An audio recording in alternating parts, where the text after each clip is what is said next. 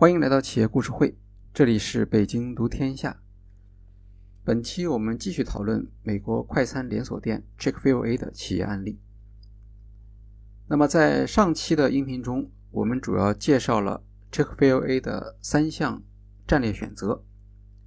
第一项是他们选择做鸡肉三明治，并且只做鸡肉三明治，这个在美国的快餐连锁店中是比较独特的。也使也使得它区别于像麦当劳，麦当劳是牛肉为主，对吧？但它也区别于肯德基，肯德基虽然鸡肉为主，但是它不是以鸡肉三明治而出名的，它主要是炸鸡。那第二个呢是战略选择呢，是它利用了购物中心发展的机会，在六十年代、七十年代和八十年代初，把主要的店面都开在购物中心里面。第三个战略选择是他认识到，像快餐行业中间，无论是你的产品，还是你的标准化的服务，都是可以复制的。那么在这种情况下，企业如何去争取差异化的价值主张来吸引顾客呢？那么 Chick-fil 的呃 Chick-fil-A 的答案就是，差异化的价值主张应当是卓越服务。呃，上一期我们在开始介绍这个节目的时候呢，呃，听到了一些呃听友的反应，呃，其中一个比较严重的一个反馈呢，是关于这个品牌的读音啊，Chick-fil-A 或者 Chick-fil-A，呃，那这个读音里面难度在在哪里？难度就在于它的重心，重音不好掌握。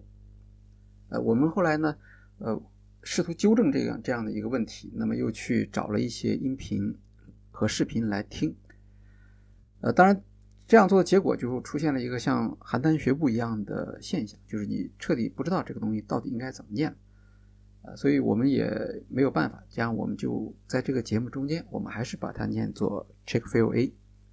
那么，但是大家要知道，就是这个读音是有问题的，呃，如果你们要在别的地方去介绍这个案例，啊，或者在讨论中间要要要要讲到的话。那么大家事先还是要去找一找，呃，我看油管上就有很多这样的视频，呃，因为在在美国关于 Chick-fil-A 的呃内容是非常多的，那导致我们后来放弃去去追求这个读音的准确性呢，呃，还有一个小小的插曲，因为在看这些视频的时候，我们无意中间看到了一个2019年的视频，这个视频是来自于 BBC。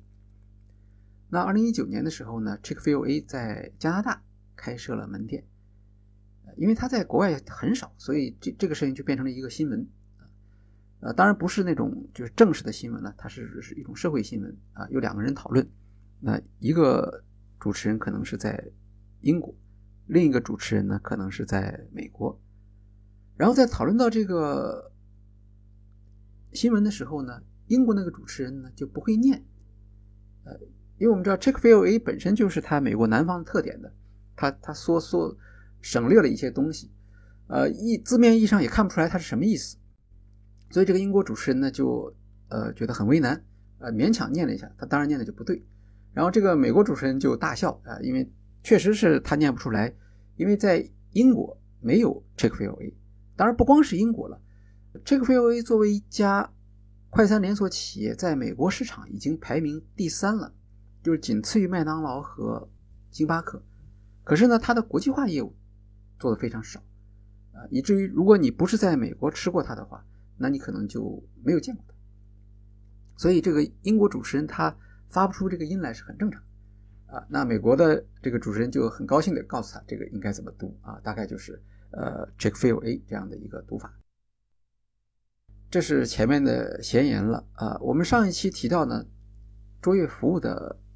问题，那么这个费欧也首先它在卓越服务方面它是有这个资本的，呃，的确，因为美国顾客满意度在快餐这个类别里面连续八年它能够成为市场上的第一名，远远领先于像麦当劳这样的品牌，这个呢证明了它的实力，也证明了它背后的方法，啊，因为所谓卓越服务现在没有人否认它的重要性，呃，但是显然。有很多企业并没有把服务作为自己的战略优先啊，那他们当然有他们自己的原因了，啊，但是反过来也就证明，要想做到这个卓越服务，呃，恐怕的确不是一件容易的事情。首先呢，你要想做到卓越服务，你的所有的职能部门的这些决策和选择就必须具有战略一致性，他们所有的呃做法都必须支持服务。我们看到的只是前端的门店服务。但实际上背后是有很多的工作他们在做的，呃，这个就像早期麦当劳刚刚进入中国的时候，那么大家觉得了解一下它的它的工作流程，整个都是透明的嘛，那么大家都能看见，好像这个没什么了不起，我们都可以学。但是当你在学习的时候，你会发现，刚开始还勉强可以跟得上，但过一段时间的话就不能长期坚持，呃，因为它背后它是有运营能力来保障的。除了这个运营能力之外，还有没有？还有一种就是我们说的行为塑造，这也是企业在在实现卓越服务的时候啊，经常使用的啊这个工具或者是一个系统。因为行为塑造就是让管理层和员工在组织行为上表现出一致性，这通常就是企业文化的呃讨论的范围。那么，这就需要在组织中将卓越服务树立为呃树立为一种信念。当然，前面是要做很多的呃说服的教育的这种工作，让大家能够建立起共识。那我们看看 Check f i l a 他们是怎么样来寻求这样的一个共识的？其实也是讲故事的方式。前任 CEO Dan Casey 在介绍 Check f i l A 多走一英里的客户服务法则的时候。他说过，Chick-fil-A 的待客之道，什么意思呢？他说，我们所有人都要坚持一项原则，我们要意识到，每个人的生活都是一个故事。所以，作为管理层，你在和员工接触的时候，作为顾客，作为员工，你在和顾客接触的时候，应当考虑多给他们一点空间，多给他们一点尊重。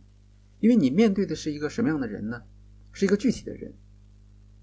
那么他们要么正在经受困难，要么刚刚从困难中走出，或者他们即将遇到困难。餐厅是做什么的呢？啊，大家想想，餐厅的呃英文单词是吧？它的意思就就包括恢复和照护。所以我们是把。Chick-fil-A 看作是让顾客到这里来休息的一个绿洲。顾客到你的店里来，他的困难或者他将会遇到的困难，从表面上是看不出来的啊，他也没有必要去表现这一点，因为买个几美元的快餐，他不指望从你的店里面得到什么心理安慰或者是心理服务。但是呢，我们却可以洞察到这一点。啊，我们知道每个来的人都是有故事的，所以和竞争对手相比，我们可以做出努力，比其他餐馆对顾客更友好、更关怀，想方设法让他们在这里能够获得更加愉快的体验。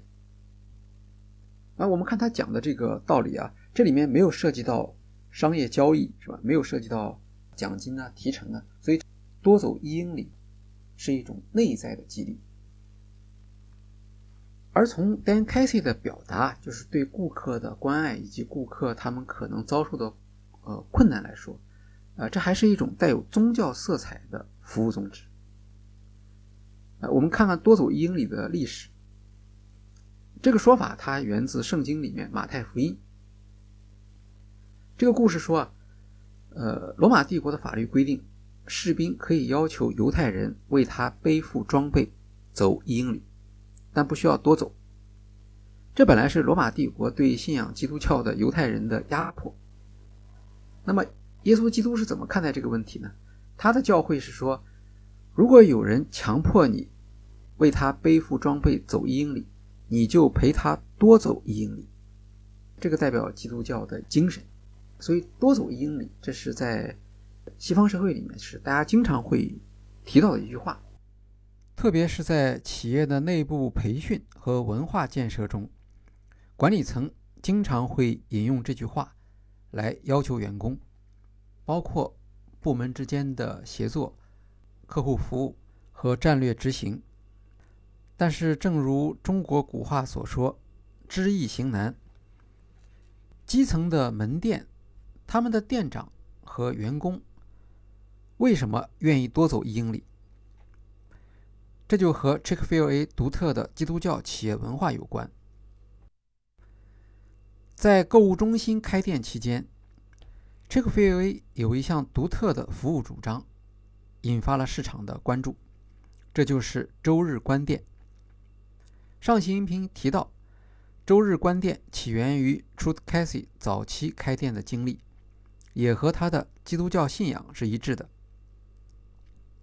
对周日关店的政策存在着争论。如果是在独立店，因为他在路边，不影响别人，所以周日关店没有关系。但购物中心周日正是顾客最多的时候，作为餐饮企业。却不提供服务，的确显得有些格格不入，因此特别容易引发别人的关注。站在购物中心的立场，他们并不愿意看到租户像 Chick-fil-A 这样周日关店，因为购物中心的收入除了租金以外，还和商户的收入有关。像 Chick-fil-A 这样周日关店，有人估计。可能会减少大约百分之二十的收入。尽管有种种非议，Truth Casey 不为所动。他说：“当人们在周日进入购物中心时，每家店的门前都是一派熙熙攘攘的景色，而你看到 Chick-fil-A 关门了，这就是对上帝的无声见证。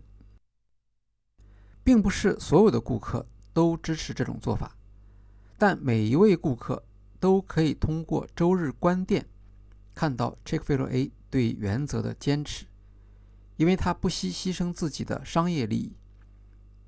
顾客中间有些是基督徒，他们也许自己做不到周日关店，但内心里却是支持 Chick-fil-A 的。要坚持关店也并不容易，不光是有拒绝收入的决心就可以了。也可能会有拒绝服务的指责。Chick-fil-A 总部在亚特兰大，作为一家大企业，它是当地体育赛事的主要赞助商。亚特兰大的体育场里面往往会有 Chick-fil-A 门店。球场在周日有比赛，但看比赛的观众却吃不到 Chick-fil-A。Chick-fil-A 的坚持。达到一种痴迷的程度，即使是一九九六年亚特兰大奥运会期间，Chick-fil-A 仍然保持周日关店的传统。许多来自外地的媒体从来没有见过这样的做法，所以，在亚特兰大奥运会期间，Chick-fil-A 在媒体上有一波报道。当初 Truth Casey 做出周日关店的决定时，他可能只是出于信仰的因素，但在 Chick-fil-A 忠诚顾客看来，周日关店代表着一种美国内地的价值观，区别于沿海地区，其核心是信仰、社区、家庭、爱国。员工有权在周日休息，并且按照自己的信仰选择他们的活动。这样一来，周日关店变成了品牌的象征，成为 Chick-fil-A 吸引和保留顾客的有力主张。而对于员工来说，周日关店是他在 Chick-fil-A 工作所获得的一种内在激励，因为组织对收入的牺牲而获得了一种道德上的优越感，实现了组织内的自我认同。我们经常说，好的领导总是让员工觉得今天自己在组织中变得更好。周日关店，在一定程度上就起到这样的作用。今天 Chick-fil-A 已经传承到第三代。据公司方面披露，第三代继承人已经全体签署了承诺书，保证继续周日关店的传统。Chick-fil-A 并非基督教企业，但有特别明显的基督教文化的影响。在公司的官方文件中，公司目的第一句就是“愿荣光归上帝”。Chick-fil-A 声称不要求员工持有信仰，但另一方面却要求员工按照圣经上规定的原则来经营。当 Chick-fil-A 在美国南部发展时，这样的要求也许没有什么问题，但当他想要扩大到全国市场，特别是沿海市场时，就会出现与进步思想之间的冲突。二零一二年，公司总裁、后来担任 CEO 的 Dan Casey 发表反对同性婚姻的讲话。这次讲话受到了来自外界的大量批评，许多大学生投票要求关闭校园内的 Chick-fil-A 门店。Dan Casey 不得不在后面的某次采访中表示道歉，但他没有就自己的立场道歉，而是表示不应当让公司卷入政治议题。Dan Casey 的态度引发了 LGBT 社区的关注，有人开始调查这家公司的财务，结果发现 Chick-fil-A 长期捐赠支持反对 LGBT 社区的。非营利组织这一发现公开后，让 Chick-fil-A 非常被动。许多社会活动人士会到 Chick-fil-A 的店面前面进行抗议活动。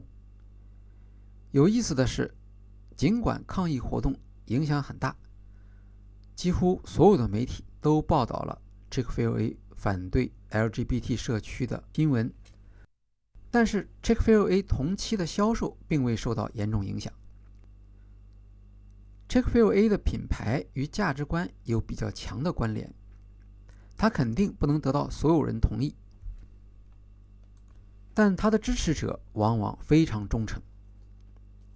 Chick-fil-A 的独特价值观给了核心客户不断消费的动力。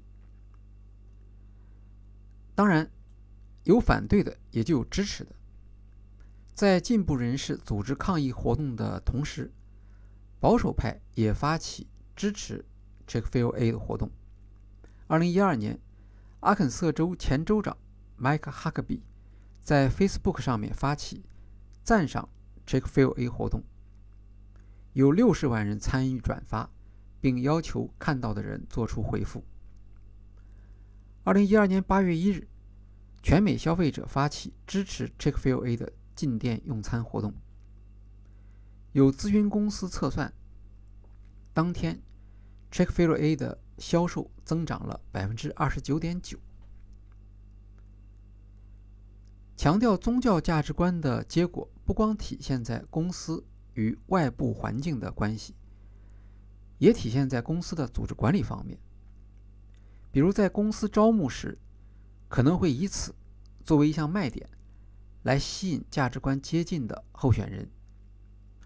而因为接受公司价值观而加入的员工，往往更加诚信、更加稳定，实际上起到降低成本、促进协同与共识的效果。Chick-fil-A 小时工的流失率为百分之六十，而行业平均水平为百分之一百零七。这些对比，也许可以看作教会。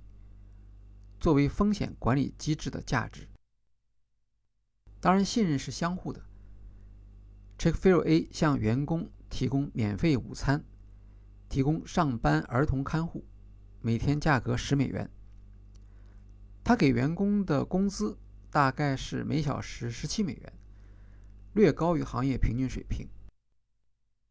不过，当 Chick-fil-A 在纽约开店时，他给出的工资。甚至高于著名汉堡品牌 Shake Shack。二零一五年在纽约开店时，公司特别声明对 LGBT 没有特别意见。二零一七年，公司要求所有加盟商不得公开发表评论，或将个人信仰带入品牌活动。在接受采访时，副总裁 David Farmer 甚至说，Truth Casey 从未说过 Chick-fil-A 是一家基督教企业。他回忆说，Truth Casey 曾经说：“我们不会把圣经的句子印在食品包装上面。”二零一九年，根据 Chick-fil-A 的财务报表，他已经停止向反对 LGBT 的组织捐赠。并明确表示不会参与政治活动。除了总部的态度之外，Chick-fil-A 的一些店面也试图与当地的 LGBT 社区建立友好的关系，比如在 LGBT 社区活动的时候提供餐饮服务。但是因为2012年的那个事件，Chick-fil-A 品牌和反 LGBT 之间的联系已经很难切断。这个对企业的经营当然是有影响的。比如，2019年，Chick-fil-A 在英国开店时就受到当地民众猛烈的抗议，而不得不关闭。我们还可以从另一个角度来理解基督教文化对 Chick-fil-A 发展的影响。至今为止，Chick-fil-A 基本上是一个美国本土品牌。除了前面提到的不太成功的英国门店，目前 Chick-fil-A 只在加拿大和波多黎各有门店。在快餐连锁行业，这是一个例外的情况，因为快餐连锁店通常具备非常强的复制能力，这也是快餐连锁的基因特点。和竞争对手相比，Chick-fil-A 的国际化扩张步伐。就是比较慢，其中的一项原因可能是企业文化复制上的障碍，而 Chick-fil-A 的企业文化属于强文化，这方面是不能轻易妥协的，否则就会失去战略上的一致性。但组织的强文化通常不能只依赖组织的内部环境，还要找到社会环境来支持。现在来看。Chick-fil-A 在加拿大多伦多地区开店效果不错。公司方面说，预计到2025年将增加到20家门店。那么，如果他在加拿大能够取得成功，我们就有一个呃新的资料可以来作为研究的基础。呃，未来整个 Chick-fil-A 的国际扩张究竟会如何发展？这个是值得比较比较值得关注的研究主题。这个 f i l a 的基督教组织文化，对我们理解组织文化与战略之间的关系是有启发的。它的成功当然得益于强文化，可是强文化有的时候也会成为增长的一项负担。这个 f i l a 应该如何通过基督教文化保持与社区，包括本地教会的关系，同时又不至于和公众对社会议题的态度？发生冲突，这个是他始终要面对的一项挑战。从 Chick-fil-A 的基督教组织文化来看，创始人 Truth Casey 表现出组织社会资源用于支持企业的独特能力。另一方面，在公司经营中引入宗教文化是需要条件的。Chick-fil-A 的发源地是美国南方。传统宗教力量比较强，那么从管理层、员工、顾客到供应商，基督教信仰都是一种能够将利益相关人更紧密联系起来的要素。换言之，美国南方的特定社会环境，让基督教信仰在 Chick-fil-A 的创业阶段得以发挥作用，最终形成。Chick-fil-A 企业文化中最核心的部分。另一个支持强文化、基督教文化的因素是公司历史。一九八二年的时候，Chick-fil-A 出现了公司成立以来第一次销售下降的严重局面。公司为此专门召开了管理层的退思研讨会。在这个研讨会上，高管们首先决定的不是如何设计扭转经营形势的方案，而是经过讨论撰写了公司第一份企业目的。这个企业目的的开头就是我们前面提到的：用我们所有的一切作为信仰的守护，让荣光归于上帝。那在管理学的领域中间，经验研究恐怕永远无法证实坚定信仰与企业经营变革之间的关系。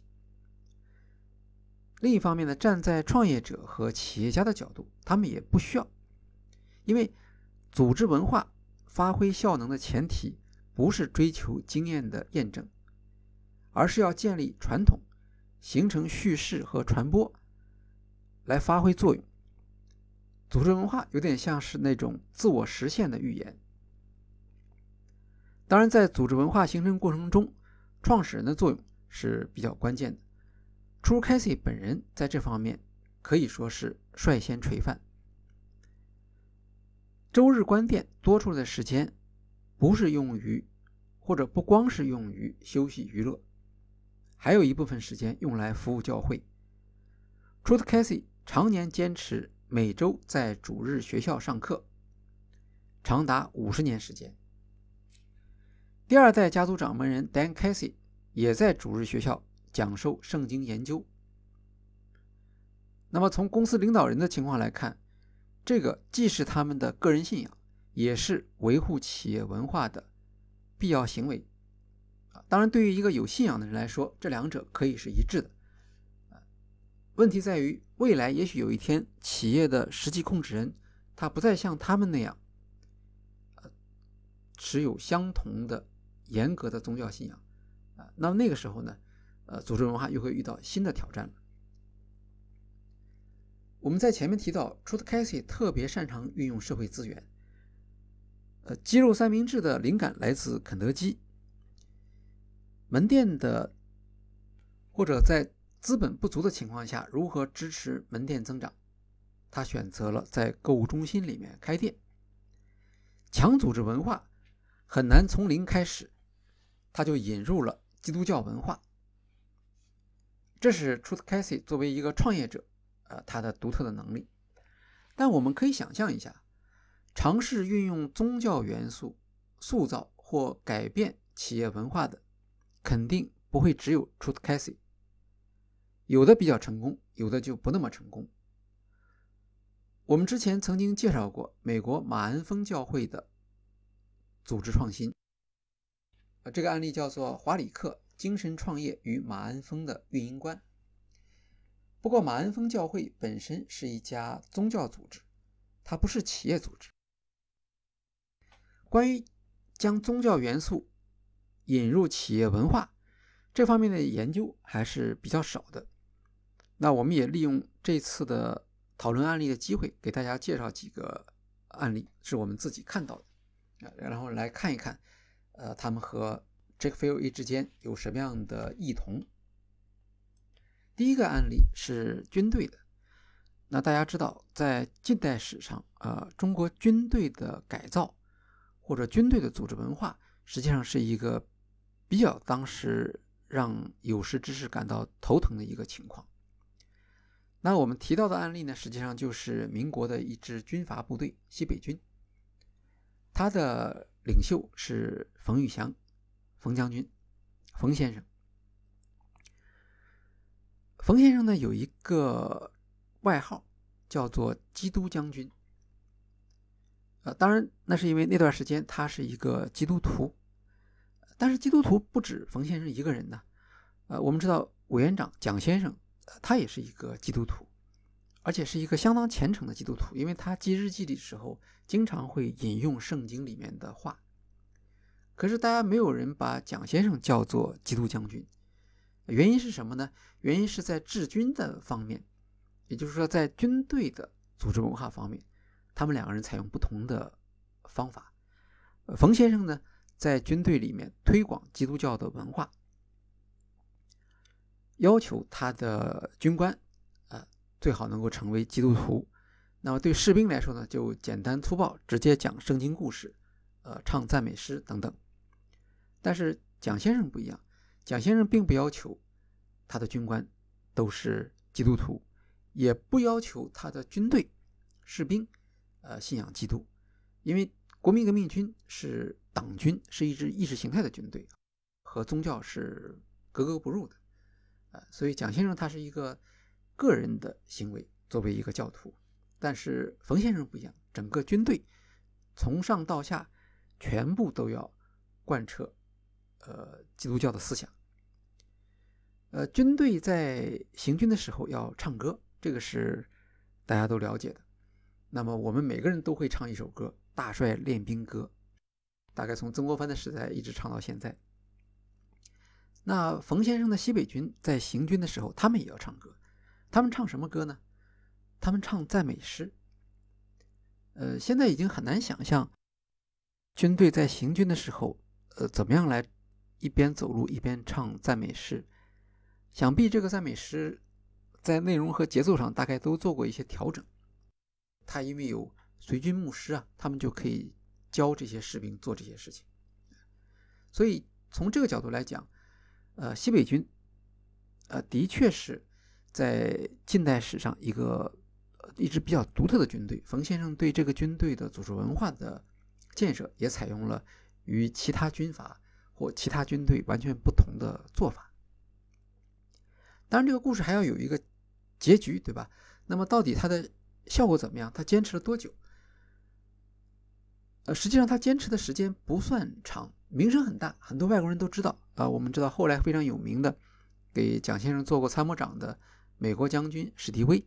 呃，他对冯先生就很有好感，其中大概也要承认是有这方面的因素的，啊，就是说，呃，军队的基督教化，它是跟列强接触的时候，呃，可以讲的一个话题，否则别人不知道你这个军阀是谁呀，对吧？但是，哎，我是一个基督教的军阀，虽然听起来不太好听，呃，但是很容易被别人理解，呃，可是后来呢？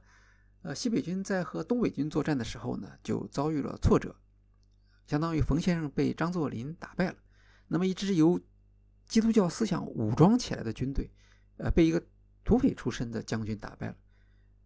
呃，这个结论是什么呢？不同的人的看法是不一样的。那冯先生做出了他的选择，他就把随军牧师遣散了。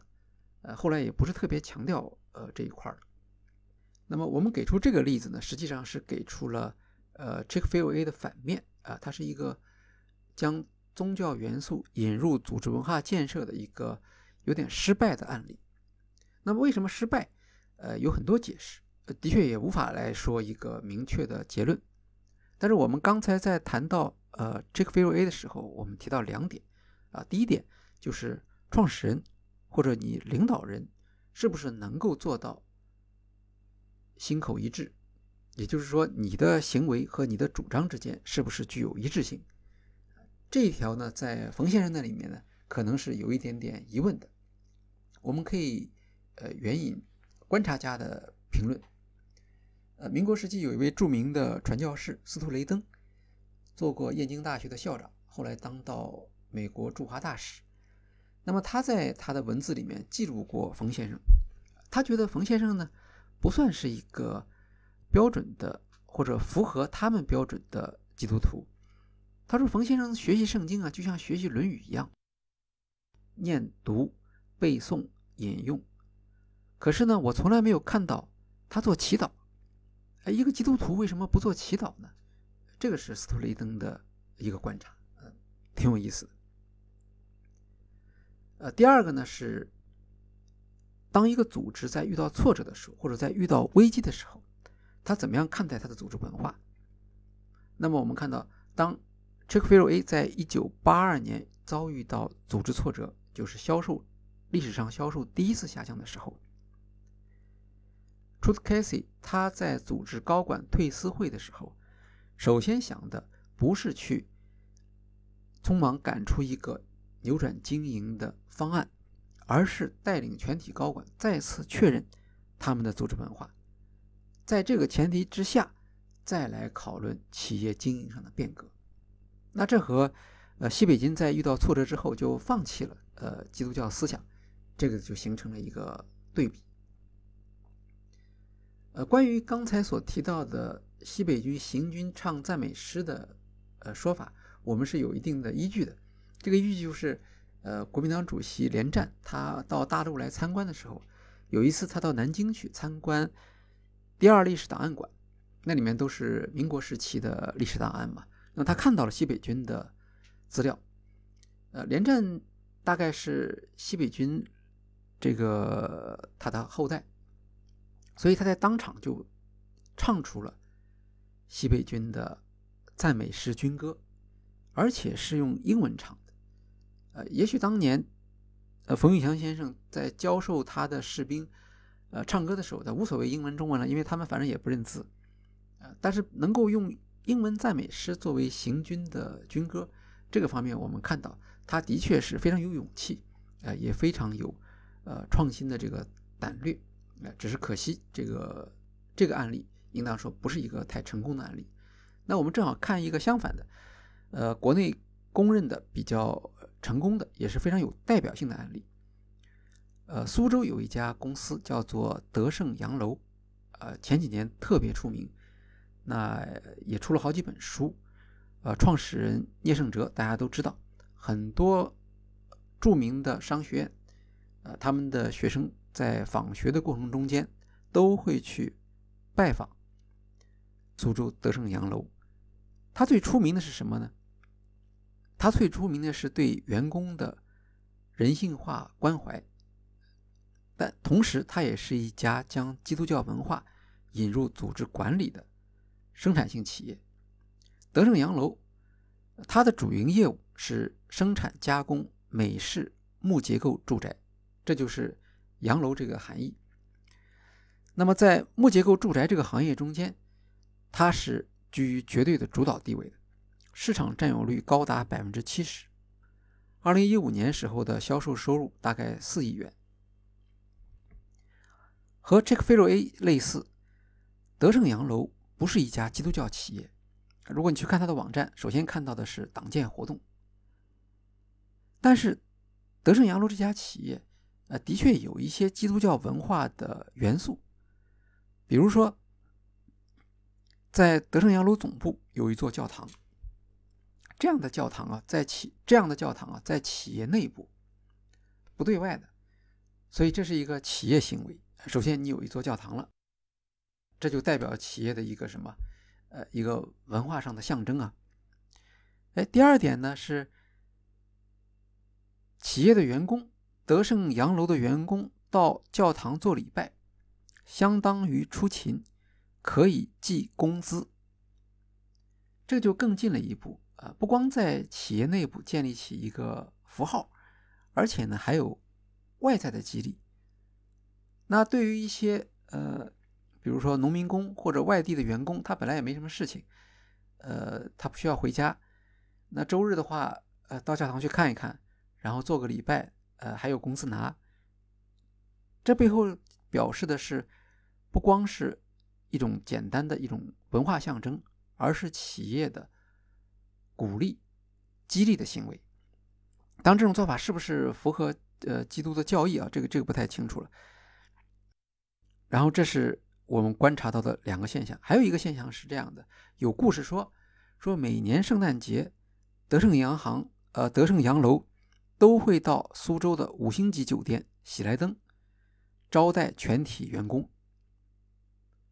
呃，当然，故事里面往往讲的是啊，他把这些农民工，其实不是农民工了因为他们都是木匠啊，都是手艺人，呃，但是不管怎么说，都是传统上认为这些人做活动一般不会去五星级酒店这样的地方。可是德胜洋楼却愿意拿钱出来，呃，让他们在圣诞节的时候去参与活动。呃，实际上呢，当然。从组织文化角度来讲，它其实就是一种仪式，是吧？每年都有一次让大家记住圣诞节啊，以及圣诞节和五星酒店的这种美好的体验。所以，通过这些特征，我们可以说，在它的组织文化中，至少有比较强的基督教色彩。那为什么他会想到要把呃基督教的文化引入到企业文化里面去呢？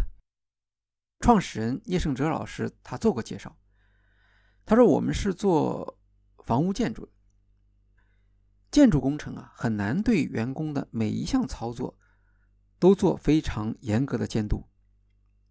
可是呢，房屋建筑呢，它的责任是很重大的啊，一旦出了事，呃，不光会对客户的财务和人身的健康造成威胁，也对企业的品牌直接造成影响。”所以他要想一个办法，怎么样能够让员工自觉自律，严格的按照操作规程来做，而不是说只靠呃领导在现场的监督。领导如果不在，他就会想办法去按自己的方法来做事。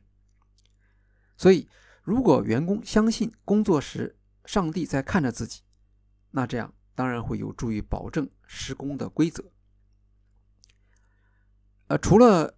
在组织文化中间来强调基督教的这种呃自律和基督教的工作伦理观之外，他在企业的内部制度中也鼓励员工自主执行自律的要求。比如德胜洋行的员工报销的时候不需要上级签名，本人保证真实准确就可以了。用创始人聂胜哲的话来说。他要让员工完全的靠自己的认识，而不是依靠组织的外在的惩罚或者规定来执行房屋建筑师的这些种种各样的规程。那么，另一个体现基督教文化的例子是德胜洋行将工作时间以内和工作时间以外严格的区分开来。一个极端的例子是，聂先生说。如果员工在外嫖娼，公司会花钱把它赎回来。有意思的是，德胜洋楼名声很大，商学院经常组织学生前往参观。可是，经过这么多年的宣传，好像没有多少企业愿意学习。可能是大家认为做不到，也可能是认为没有必要，因为有的人说。德胜洋行在业务上的成功和它的强文化关系不算很大，因为德胜洋行在木结构住宅方面，光是专利就一千一百多项。你即使没有这样强的一个企业文化，也可以在经营上取得成功，所以难以服人嘛。和 Checkfield A 相似，德胜洋楼能够做到这一点。和它的地域色彩有关系。他的员工主要来自创始人聂胜哲的家乡安徽休宁县。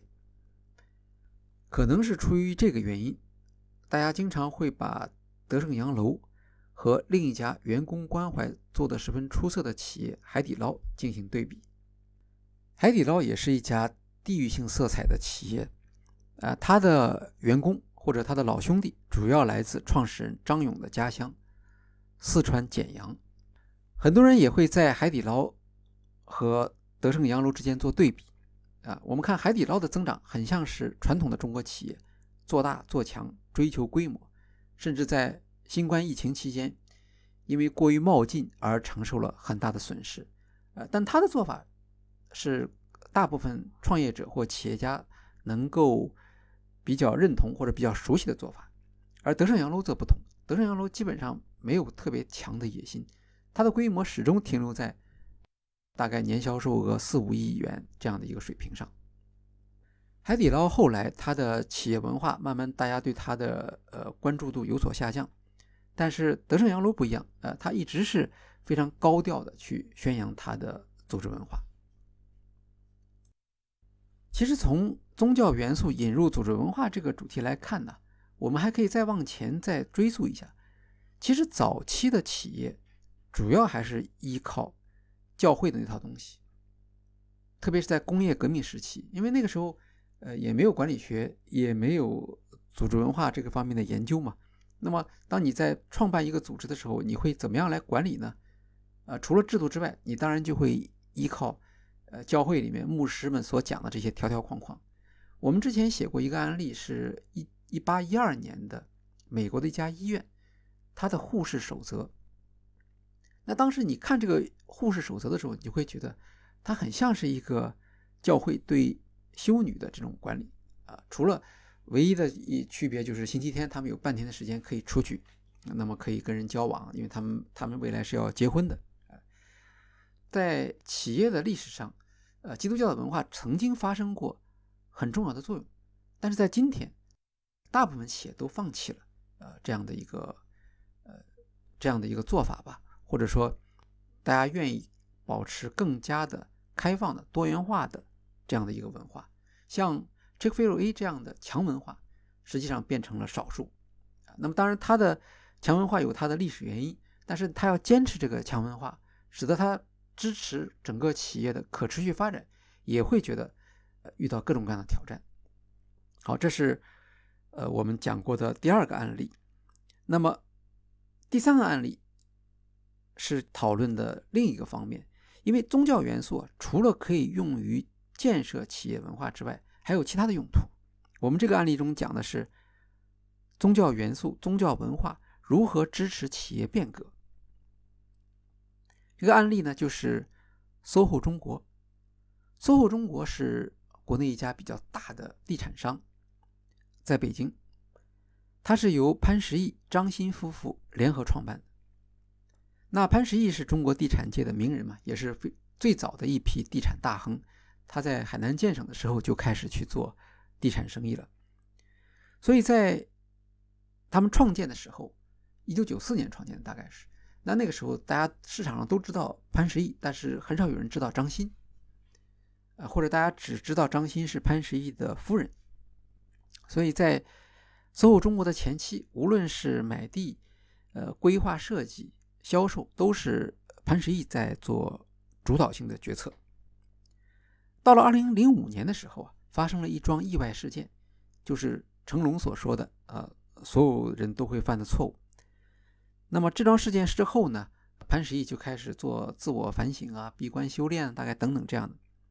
然后张欣开始成为公司决策的主导人。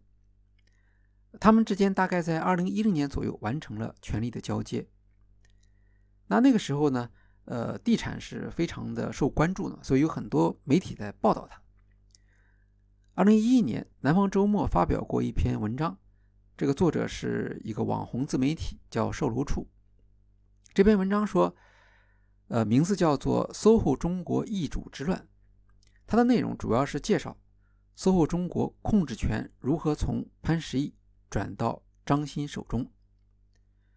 那么，公司控制权的转移在企业界是一个常见的现象，呃，通常是比如说兼并啊、收购啊，呃，或者是家族企业换代传承啊等等这。这经常会碰到控制权转移。那么在控制权转移中间，一个普遍的难题就是如何让管理层接受新的控制人。如果是只是讲股份，那当然没有问题，对吧？你是大股东，那你是实际控制人。呃，可是公司还有另外一个方面，因为公司的日常经营是由管理层来承担的，特别是像房地产行业，呃，早期可以说是一个。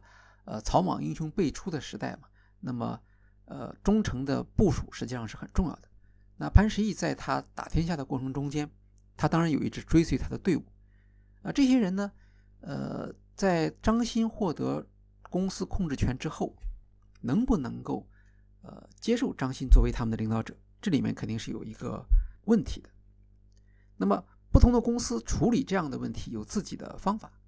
SOHO 中国。呃，走了一条特殊的路线，它的特点是寻求宗教支持。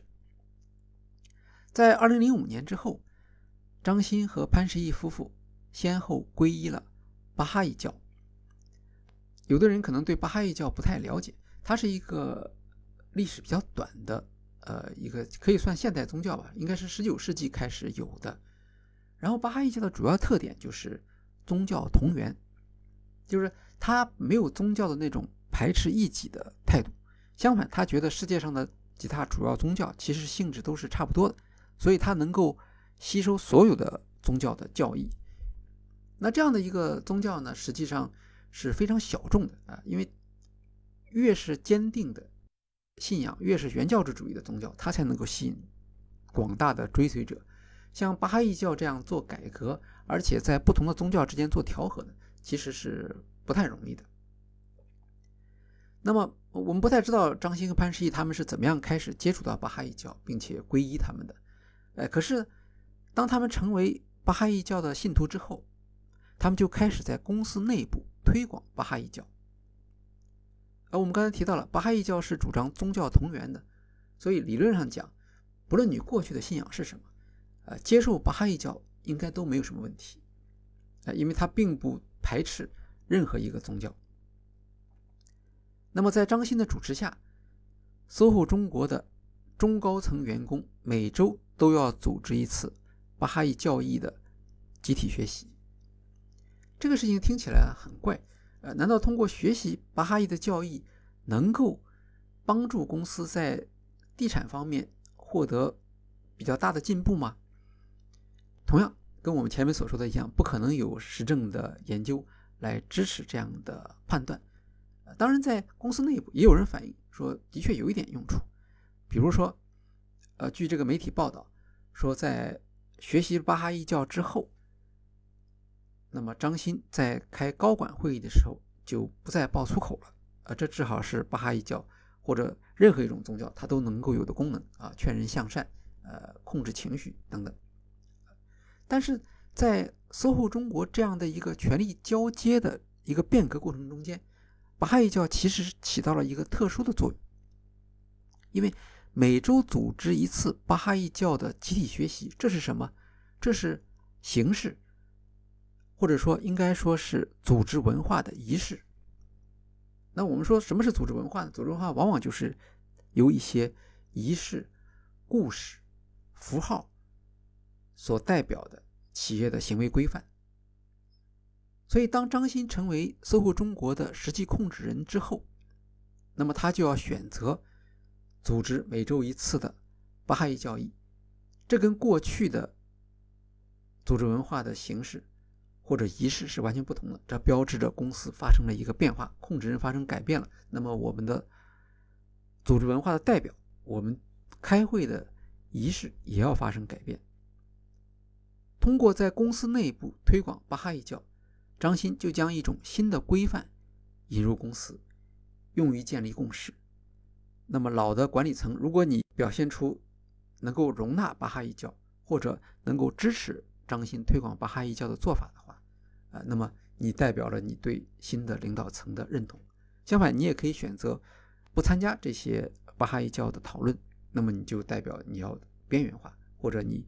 跟新的领导人之间不能够产生一致性，呃，所以我们看到，在组织文化变革的时候，或者在整个组织结构变革的时候，那么通过组织文化的变革来支持它，这是搜狐中国，呃，采用巴哈伊教一个比较应该说是比较成功的一个案例，因为后来他们的过渡是比较顺利的，的确有一些老的员工或者管理层里面的高管离开了。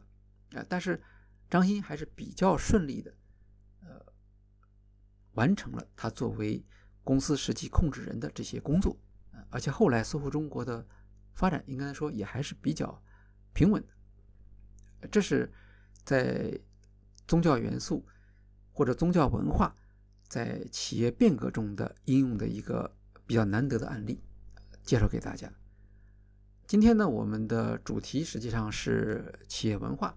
主要是讨论对于 j a c k f i e l A 这样的企业一个强文化如何有力的支持它实现增长，同时又在它未来的需要扩张的道路上给它带来了比较大的困难。那么在下一期音频中间，我们还会回过来讨论卓越客户服务的这样的一个主题。我们会讨论，比如说 j a c k f i e l A 它有一个独特的。加盟商的管理模式，那这个管理模式对于服务质量是有一个什么样的作用？然后在服务质量的控制的时候，这个 VOA 不是大把抓或者在面上来做一些工作。相反它非常简单它只有三项核心的要求我们会讨论一下这三项核心要求是什么。然后我们还会谈一谈它的营销上的特点包括它的门店怎么样做营销它的总部怎么样做营销。最后当然我们会讨论为什么一家三明治鸡肉店鸡肉三明治店会用一头奶牛来作为自己的品牌代言人。好今天的企业故事会就介绍到这里谢谢大家。